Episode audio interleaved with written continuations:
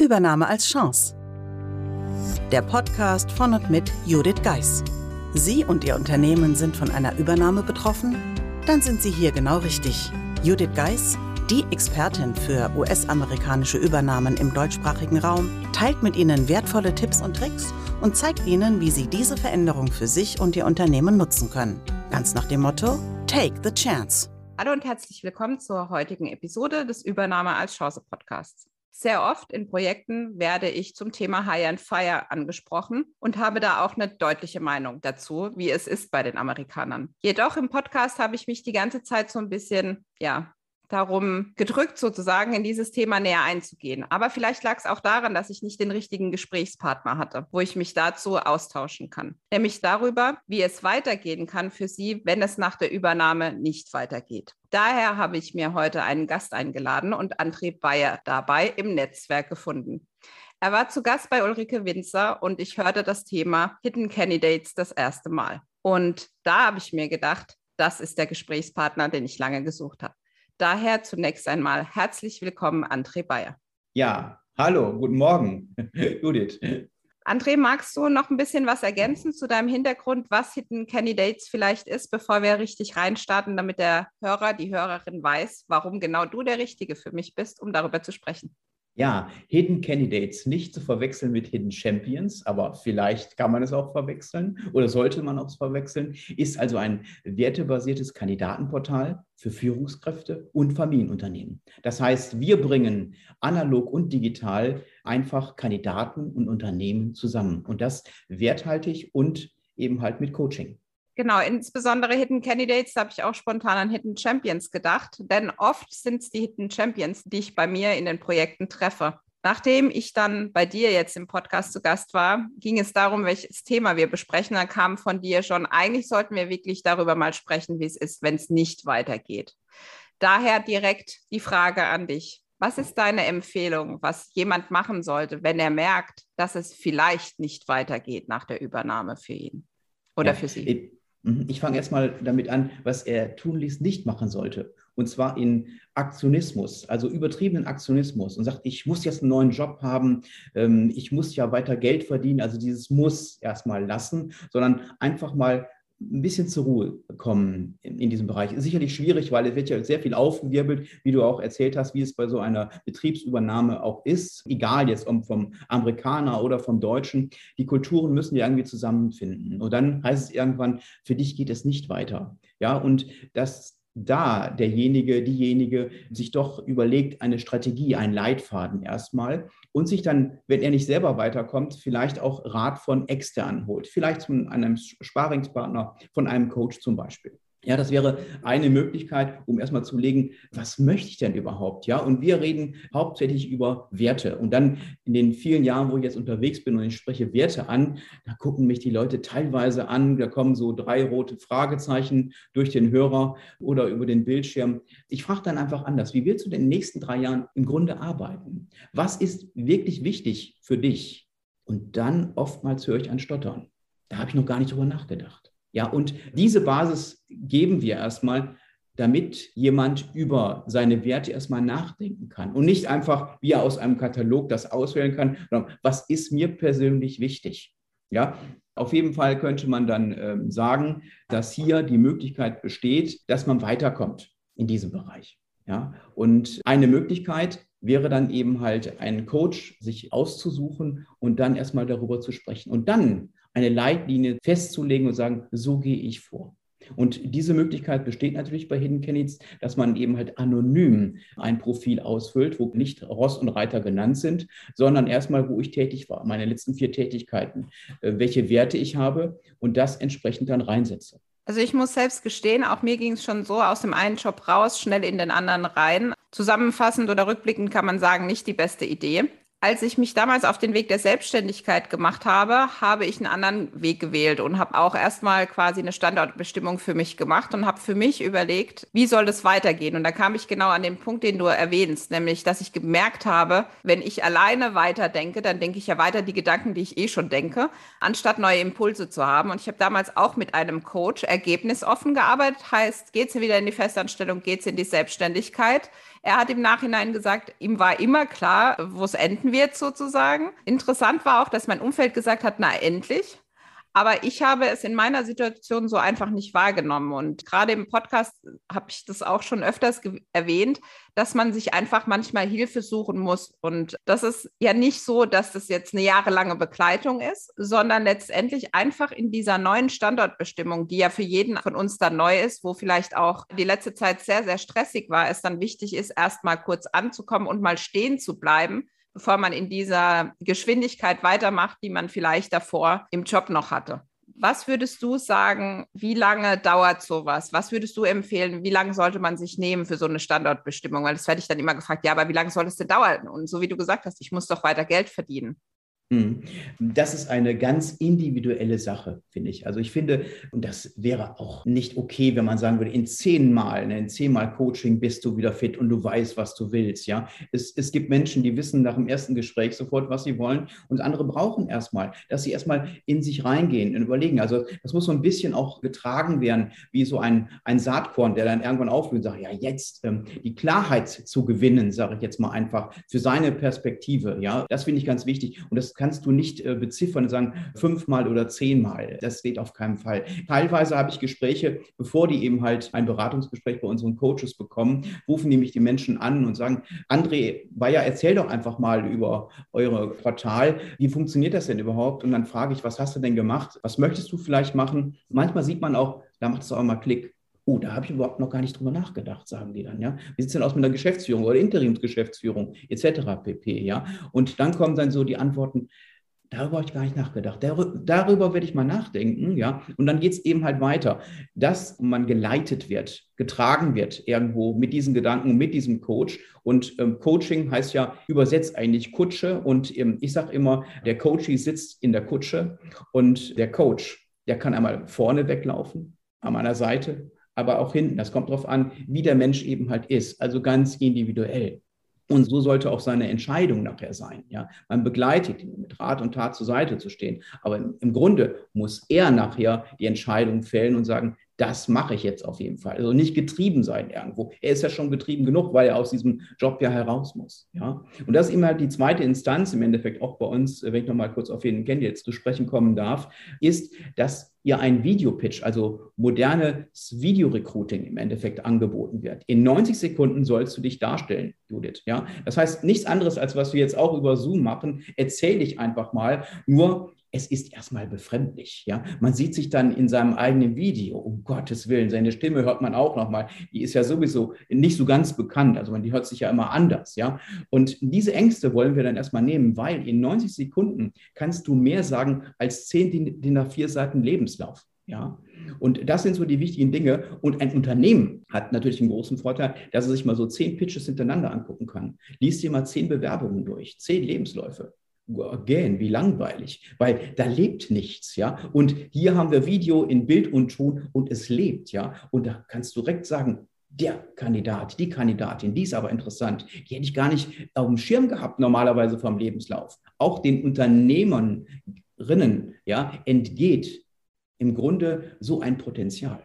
Definitiv. Du sprichst jetzt Video an. Jetzt würde vielleicht der ein oder andere sagen, ja, aber durch Corona sind wir ja gewohnt, in Videokonferenzen zu sitzen oder so wie wir jetzt in Zoom. Aber es ist, denke ich, definitiv nochmal was anderes, wirklich in 90 Sekunden auf den Punkt. Was ist mein Mehrwert letztendlich oder der Nutzen für das zukünftige Unternehmen? Und eigentlich ist ja die wahre Herausforderung die Vorbereitung dieser 90 Sekunden, weil es natürlich sehr viel Innenarbeit zumindest in meinen Augen bedeutet, um zu sagen, okay, ich muss klar sein, was ich will, weil nur dann kann ich es in 90 Sekunden auch ausdrücken. Mhm, ganz genau, ja. Und da gehen wir durch Hilfestellung und es sollte auf jeden Fall nicht auswendig gelernt werden. Das wir so künstlich, authentisch rüberzukommen. Wie wirke ich wirklich? Denn nach der Probezeit, irgendwann gibst du dich offen und sagst, den, den oder die, den wollen wir ja gar nicht. Das stimmt überhaupt gar nicht, was er da erzählt, sondern auch offen zu sein. Und das eben halt die Nachhaltigkeit im Job und auch für die Unternehmen. Eine Fehlentscheidung kostet ja wahnsinnig viel Geld. Also wenn man nach, nach drei oder sechs Monaten sagt, ja, die Kandidatin ist es doch gar nicht gewesen jetzt. Ne? Wir besuchen wieder was Neues. Es wird so unendlich viel Geld verbrannt. Und das Unternehmen kommt dann wieder nicht weiter, wie mit der Digitalisierung. definitiv. Bei den Videos muss ich immer so schmunzeln, weil ich dann spontan dran denken muss, als ich meine ersten Videos gemacht habe. Ich denke, du kannst es bei dir auch noch gut in Erinnerung halten. Und ich muss sagen, mein Mann mochte mich zu der Zeit dann ab und an mal nicht mehr, weil da waren die 90 Sekunden mal frei sprechen, wirklich klar zu sagen, wer bin ich und warum und wie kann ich Ihnen helfen. Also man findet es noch auf meinem YouTube-Kanal. Ich habe es absichtlich nicht weggenommen, weil ich es manchmal im Netzwerk zeige. So, guck, so habe ich angefangen und das war der, keine Ahnung, 25. Versuch. Also es ist einfach auch mit dem Moment, wo du dann selbst auch klar bist oder klarer wirst, dann wird es auch sehr deutlich. Und ich glaube, das ist das, was letztendlich ich Ihnen empfehlen würde. Und Andrea hat es ja auch so schon gesagt. Erstmal stehen zu bleiben nach so einem Ende der Tätigkeit für Ihr jetziges Unternehmen, zu sagen, okay, wir erstmal stehen bleiben, überlegen, zur Ruhe kommen, vielleicht endlich mal den Urlaub machen, der die letzten anderthalb Jahre so nicht drin war ohne Handy einfach mal abschalten und dann wirklich mit der Standardbestimmung zu beginnen. Zum Beispiel natürlich auch mit Kontaktaufnahme zu dir, André. Man findet dich natürlich auf LinkedIn und in den Shownotes werde ich auch die Links veröffentlichen, wie man dich sonst noch erreichen kann. Aber ich glaube, es ist wirklich so, ja, so diese Langsamkeit in, im ersten Schritt wird Ihnen viel Zeit sparen, weil nichts Schlimmeres, wie du auch gesagt hast, wenn man dann einen neuen Arbeitgeber findet und merkt, es passt irgendwie nicht. Ja, ein chinesisches Leitwort sagt ja, wenn du es eilig hast, mache langsam oder gehe langsam. Und dann kannst du auf jeden Fall das auch machen. Wie, wie es mit dem Einparken mit dem Auto eigentlich ist. Ne? Wenn du schnell irgendwo reinfährst in eine Parklücke, dann kannst du schon mal rumpsen, ne? rechts oder ja. links oder vorne. Und wenn du das mit Zeit machst, dann kannst du viel schneller reagieren. Und die Reaktion hast du dann einfach nicht mehr. Und man darf ja auch nicht vergessen, Judith, wenn man tausend Sachen in Bewegung bringt, also den Aktionismus, den übertriebenen Aktionismus, man hat keine Klarheit die Klarheit fehlt auf jeden Fall. Und das, glaube ich, ist ganz wichtig. Und der New Work-Erfinder Friedhof Bergmann hat ja auch gesagt, mach, was du wirklich, wirklich willst. Ja. Und das ist, glaube ich, die Frage. Und viele Menschen wissen das eigentlich gar nicht ich finde es sehr wichtig, was du jetzt gerade nochmal zusammengefasst hast. Also um einfach auch, also nicht jede Übernahme ist chaotisch, in der Regel ist sie aber zumindest anstrengend und arbeitsintensiv. Und dann bist du ja in dieser Geschwindigkeit drin und denkst so, und jetzt muss es aber ganz schnell sein. Deshalb da unser eindringlicher Appell, dann erstmal gar nichts zu machen und letztendlich auch mal wieder für sich zu sorgen, mal wieder mit der Familie was unternehmen, mit Freunden was unternehmen, um da auch, was sind meine Werte? Also man sagt sich das so einfach immer, dass äh, ja Werte, ne? aber was sind wirklich meine? Denke ich vielleicht noch viel über meine Werte nach, die vielleicht vor fünf, sechs Jahren wichtig waren. Vielleicht hat sich meine Lebenssituation verändert. Meine Werte haben sich dadurch verändert. Daher die direkte Frage, André, helft ihr den Kandidaten dann auch, die Werte wirklich rauszufinden? Ja, es gibt ein spezielles Wertecoaching, gibt es ähm, optional, um eben halt zu sehen, wie ich eigentlich ticke. Ich mache mal einfach, einfach ein Beispiel, gebe ein Beispiel. Ein, einen negativen Wert, ja, oder was meinen Wert verletzt, ähm, ist bei mir zum Beispiel, wenn man zu spät kommt. Ja, wenn jemand hier zu spät erscheint, wir waren jetzt ja auch pünktlich, beide sogar überpünktlich sogar. Heute haben wir uns getroffen und das finde ich toll. Ne? Ich lege eben halt großen Wert auf Uhrzeit. So, und wenn das nicht so ist, könnte schon mal sein, viele kennen vielleicht noch die HB-Werbung aus den 1970er Jahren, wo das HB-Männchen so richtig in die Luft geht. Ne? So, und da sind meine Werte verletzt. Und da kann ich mal sagen, wo gehe ich so richtig ab? Ne? Wo, was, kann, was passt mir überhaupt nicht? Und das ist zum Beispiel ein Wert von dir. Ja, also eine Möglichkeit, um einen Wert erstmal herauszufinden was es ja auch oft gibt, dass ich vielleicht zwei Werte habe, die sehr hoch für mich sind, die sich aber gefühlt einfach nicht ausschließen, aber zumindest konkurrieren. Bei mir ist es zum Beispiel Sicherheit, aber auch Freiheit, was mhm. natürlich ab und an dazu führt, dass ich dann da stehe, okay, welchem Wert gebe ich jetzt nach? Also ich habe mhm. jetzt vielleicht meinen Drang nach Freiheit, aber dazu muss eine Grundbasis an Sicherheit da sein, zum Beispiel. Also jetzt wieder ein ganz anderes Beispiel. Aber zu dem Thema Pünktlichkeit, wie gesagt, da hatten wir ja im Vorgespräch auch schon mal gesprochen da fällt mir jetzt so, während wir sprechen, so ein, die Werte auch im geschäftlichen Umfeld können nochmal anders sein wie im privaten. Also jemand, der geschäftlich immer auf die Zeit da ist. In der Regel versuche ich das, außer es ist Stau, aber das haben wir ja momentan mit Zoom nicht. Die aber dann privat vielleicht auch auf andere Werte mehr achten. Also zum Beispiel, ich habe es privat oft so, dass ich dann sage, ich komme gegen zehn oder mhm. ich komme dann zwischen zehn und elf oder sowas, weil mir das wieder mit meinem Wert der Freiheit natürlich zu sagen, okay, hey, jetzt ist heute Morgen schönes Wetter, ich gehe noch mal raus oder ich besorge noch mal schnell was. Und ich sage dann auch, wenn ich meinen Wert leben kann und der andere damit kein Problem hat, dann ist es ja auch kein Problem. Da ist es mir dann lieber zu sagen, ich komme zwischen 10 und 11, wie dass ich dann auch in der Freizeit versuche, immer, immer pünktlich zu sein. Das ist ja manchmal schlicht und ergreifend auch mit Stress verbunden. Also interessante Erkenntnis jetzt für mich hier aus dem Gespräch, dass sich Werte ja je nach privat oder geschäftlich auch unterscheiden können. Oder gerade weil wir so viel, also Termine, Termine, Termine, gerade bei der Übernahmesituation sehr oft.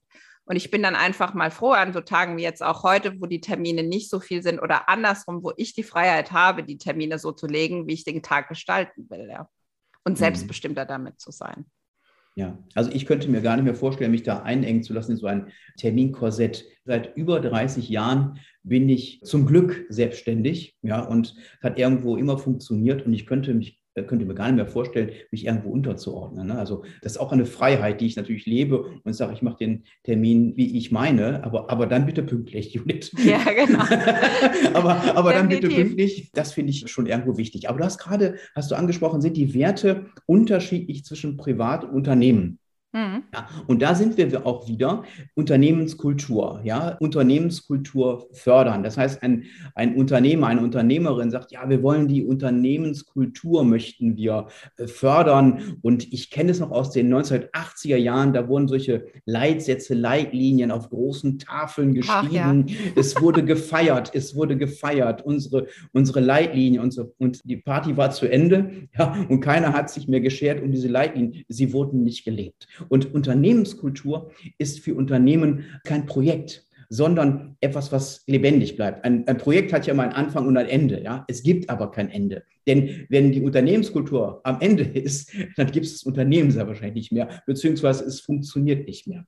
Ja. Ein Unternehmen stelle ich mir immer vor, im Grunde ist es eine leere Hülle. Und diese Hülle wird bestückt mit Menschen, ja. Und diese Menschen, die geben dann erst die Qualität, ja. Die geben die Qualität für die Dienstleistung, für das Produkt und tragen das dann nach außen hin. Und wenn sie innerlich unzufrieden sind, also mit ihren Werten, mit der Unternehmenskultur, kann das Produkt über einen längeren Zeit nicht funktionieren. Und das merkt sicherlich auch der ein oder andere im Kundengespräch oder im Lieferantengespräch, wie diese Menschen in dieser Hülle ticken. Und äh, das finde ich ganz wichtig, an dieser Unternehmenskultur auch zu arbeiten, dass sich die Unternehmenslenker und Rinnen Gedanken machen, wo möchte ich denn überhaupt hin? Was ist für mich wichtig, was für meine Mitarbeiter wichtig, dass auch ein Mitspracherecht irgendwo besteht. Also jetzt nicht like äh, Betriebsrat, sondern irgendwo, was möchtet ihr? Und wir sind, glaube ich, an, diesem Punkt gerade, ich sage es mal in Anführungszeichen Post-Corona, wo jetzt viele Menschen im Homeoffice gelandet sind. Ja, ich kenne das schon seit über 30 Jahren. Wir machen seit über 30 Jahren schon Homeoffice mit unseren Mitarbeitern. Hieß das noch Telearbeitsplatz, ne? wie witzig. Mhm. Ja, Telearbeitsplätze habe ich damals schon ausgerüstet mit meinen Mitarbeitern, also Entwicklern. Und das ist eben halt die Sache, wo man jetzt fragt, wie möchtest du arbeiten? Und wir sind vor vier Wochen, äh, wo wir dann so ein bisschen Einzug gehalten haben, wieder im Unternehmen. Ich habe die Mitarbeiter einzeln äh, äh, gefragt, wie willst du denn in Zukunft arbeiten? Und wir versuchen, diese Wünsche auch zu erfüllen, ja, denn es gibt nichts Besseres als glückliche Mitarbeiter. Anführungszeichen Glück ist nicht immer Glücksmomente, aber wenigstens zufriedene Mitarbeiter. Und zufriedene Mitarbeiter bringen einfach mehr Leistung und sind ausgewogener, ausgeglichener. Definitiv bei der Diskussion, ich habe auch vor kurzem eine Episode dazu zur Arbeit der Zukunft ich glaube einfach, natürlich zufriedene Mitarbeiter, keine Frage. Ich glaube aber auch, dass es die Nähe braucht, die wir ja im Homeoffice durch Zoom und so weiter zwar in einer gewissen Art und Weise haben können, aber ich muss sagen, ich arbeite seit 2013 remote mit Kunden. Damals hieß es noch remote. Mhm. Und da war wirklich so für mich diese Mischung schon. Also mir war es wichtig, dass ich öfters vor Ort bin, um die Kultur zu spüren, sage ich jetzt mal. Also mhm. Also nicht nur diesen Ausschnitt, den man jetzt in der Videokonferenz mal sieht. Wobei das, damals kann ich mich noch erinnern, wenn ich eine Videokonferenz gebraucht habe, musste die IT eine WebEx aufsetzen. Mhm, okay. Aber auch da, also in dieses Spüren, das heißt die Möglichkeit, dass die Mitarbeiter flexibler arbeiten, finde ich wichtig. Aber ich persönlich bin ein absoluter Fan von Hybrid. Das heißt, dass man sich auch mal wieder zusammen trifft, weil ich glaube, Menschen brauchen Menschen. Aber auch, dass man dann sagt, okay, ich ziehe mich dann auch mal zurück. Früher hat man sich so gefühlt immer ins Homeoffice zurückgezogen, wenn man mal an was Wichtigerem arbeiten musste und ungestört arbeiten musste. Und deshalb würde ich mir das wünschen, dass nicht das Homeoffice eins zu eins das Leben im Unternehmen darstellt. Das heißt Meeting, Meeting, Meeting, Meeting, sondern dass man sich wirklich gezielt rausnimmt, um dann auch an dem Unternehmen zu arbeiten, sozusagen, wie will ich in Zukunft arbeiten, wie strukturiere ich die Abteilung vielleicht um, die ich jetzt umstrukturieren genau. muss und da sich auch die notwendige Zeit zu nehmen. Und das natürlich auch, wie passt das alles zusammen? Und das Wichtigste, was du natürlich auch gesagt hast, ist diese Unternehmenskultur, die einfach zu beobachten, die wird sich nach der Übernahme von allein, nämlich von außen natürlich verändern. Aber auch da ist wieder die Frage, warum schaffen es Unternehmen, als Einheit weiter zu bleiben und warum brechen andere Unternehmen wieder auseinander? Aber ich glaube, ich habe dich eben unterbrochen. Du wolltest noch was anschließen. ja, ähm, es ist auch wichtig, die Unternehmerinnen müssen das vorleben, sonst funktioniert das nicht. Ja, Sie müssen auch zu diesen aufgestellten Leitlinien, wie auch immer, also das ist ja so ein bisschen altertümlich, aber ich sage jetzt mal, diese Kultur mit den Mitarbeitern leben und das auch vorleben. Ja. Ein Vorbild sein, immer noch. Ja, und dann kann das funktionieren. Definitiv auch, wenn jetzt jemand sagt, ja, aber bei der Übernahme, da sitzen die ja in Amerika und die geben uns dann irgendeine Liste, was unsere Werte sind. Das erlebe ich oft. Oder dann wird jetzt so richtig so ein Banner aufgehängt, so das sind unsere Unternehmensleitlinien. Sie haben natürlich auch als deutsche Tochtergesellschaft die Möglichkeit, selbst Dinge zu bewegen, selbst ihre Werte aufzustellen und natürlich auch selbst dafür zu sorgen, dass die Unternehmenskultur sich so entwickelt, wie Sie sich das wünschen würden. Und letztendlich hindert kein Amerikaner der Welt sie daran, weiterhin ein gutes Team und ein gutes Unternehmen zu sein und zu bleiben. Auch wenn es Veränderungen gibt, aber das ist auch in jedem Unternehmen so. Leute kommen und Leute gehen. Und wer weiß, was dann auch da intern entsteht.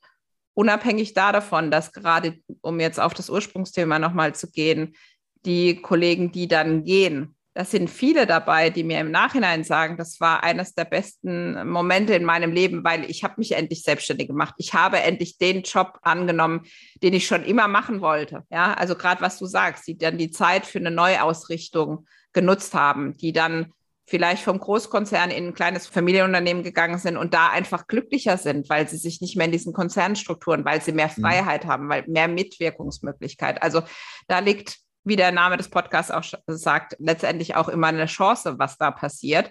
Auch wie gesagt, wie ich eingeleitet habe. Ich habe mich selbst ein bisschen gedrückt, da nochmal ein bisschen intensiver da drüber zu sprechen, weil ich eigentlich davon immer weg will, zu sagen, es passiert immer dieses Hire and Fire und dieses Gespenst geht dann die ganze Zeit in den Projekten um. Ja, also man kann nicht vermeiden, dass man Mitarbeiter verliert, aber nie vergessen, es gibt auch die Mitarbeiter, die sich selbst entscheiden und wo nicht das Unternehmen entscheidet. Ja. Hm.